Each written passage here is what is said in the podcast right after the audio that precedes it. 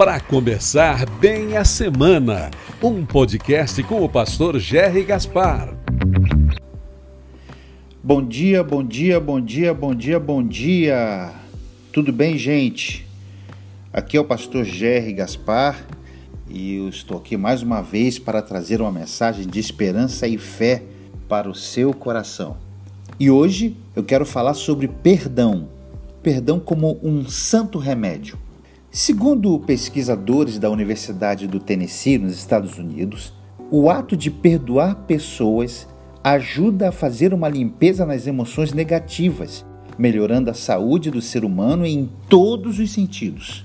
Em outras palavras, o que os pesquisadores estão dizendo é que o perdão é um verdadeiro remédio que reduz sentimentos prejudiciais à saúde, tais como a tensão, a raiva ou o rancor, a depressão.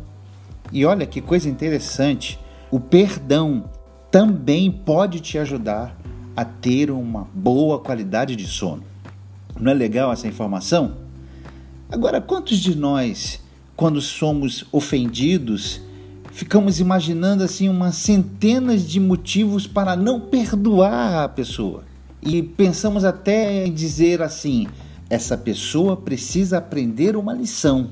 Por isso, vou deixá-la em banho-maria, ou seja, vou ficar indiferente a essa pessoa. Isso vai fazer bem para ela. Ela precisa aprender que as suas atitudes têm consequências.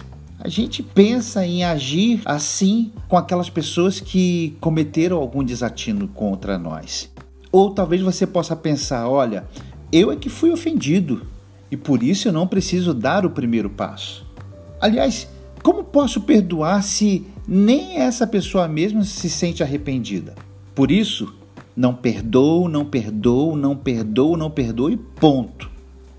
Gente, quem age assim ou quem pensa assim, na verdade está guardando ressentimento, ou seja, está guardando mágoa, está sentindo a dor de novo, está se alimentando de uma mágoa que pode trazer sentimentos negativos e até mesmo doenças emocionais profundas e de tão profundas podem ser difíceis de serem curadas.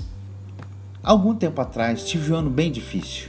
Foi um tempo que sofri de um início de depressão, foi um ano que descobri que eu era hipertenso e numa consulta o médico me disse: Olha, este remédio não é para você tomar quando você tiver vontade, não. É para você tomar todos os dias.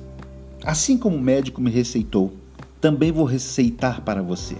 Este santo remédio, o perdão, não é para você tomar quando tiver vontade ou quando sentir no coração, como se dissesse: Sinto que não estou pronto para tomar esse remédio.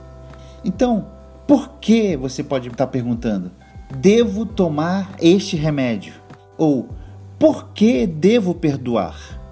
Você deve perdoar porque Jesus nos ensinou a perdoar, independentemente da quantidade de vezes que alguém nos ofende. Quando um de seus discípulos perguntou quantas vezes deveria perdoar, Jesus disse: 70 vezes 7.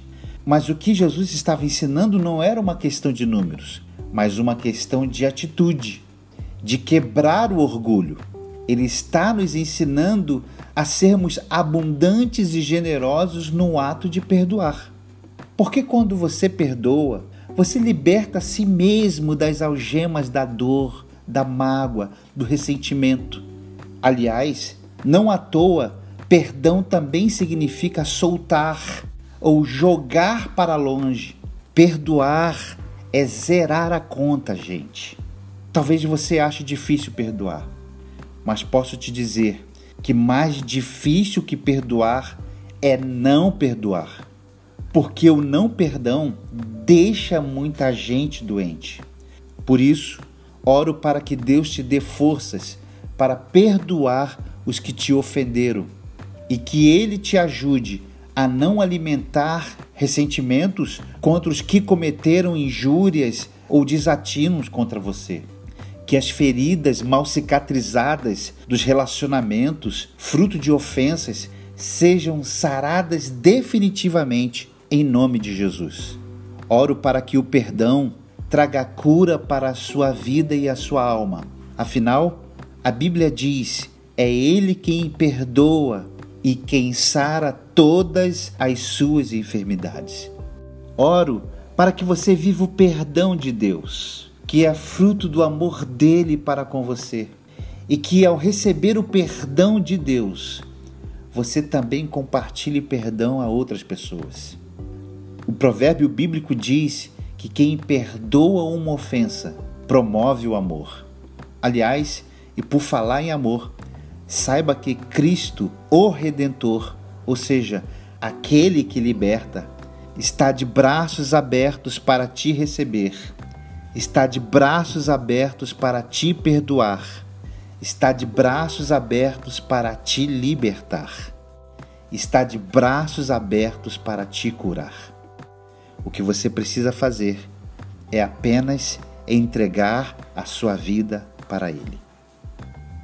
Que você nessa semana possa ministrar o perdão a outras pessoas e receber o perdão de Deus. Que você tenha uma semana abençoada. Que você tenha uma semana rica da graça de Deus. Que você tenha uma semana produtiva em nome de Jesus. Esta é mais uma mensagem de esperança e fé para o seu coração. Deus te abençoe da cabeça à planta dos pés. Até a próxima semana, se Deus quiser.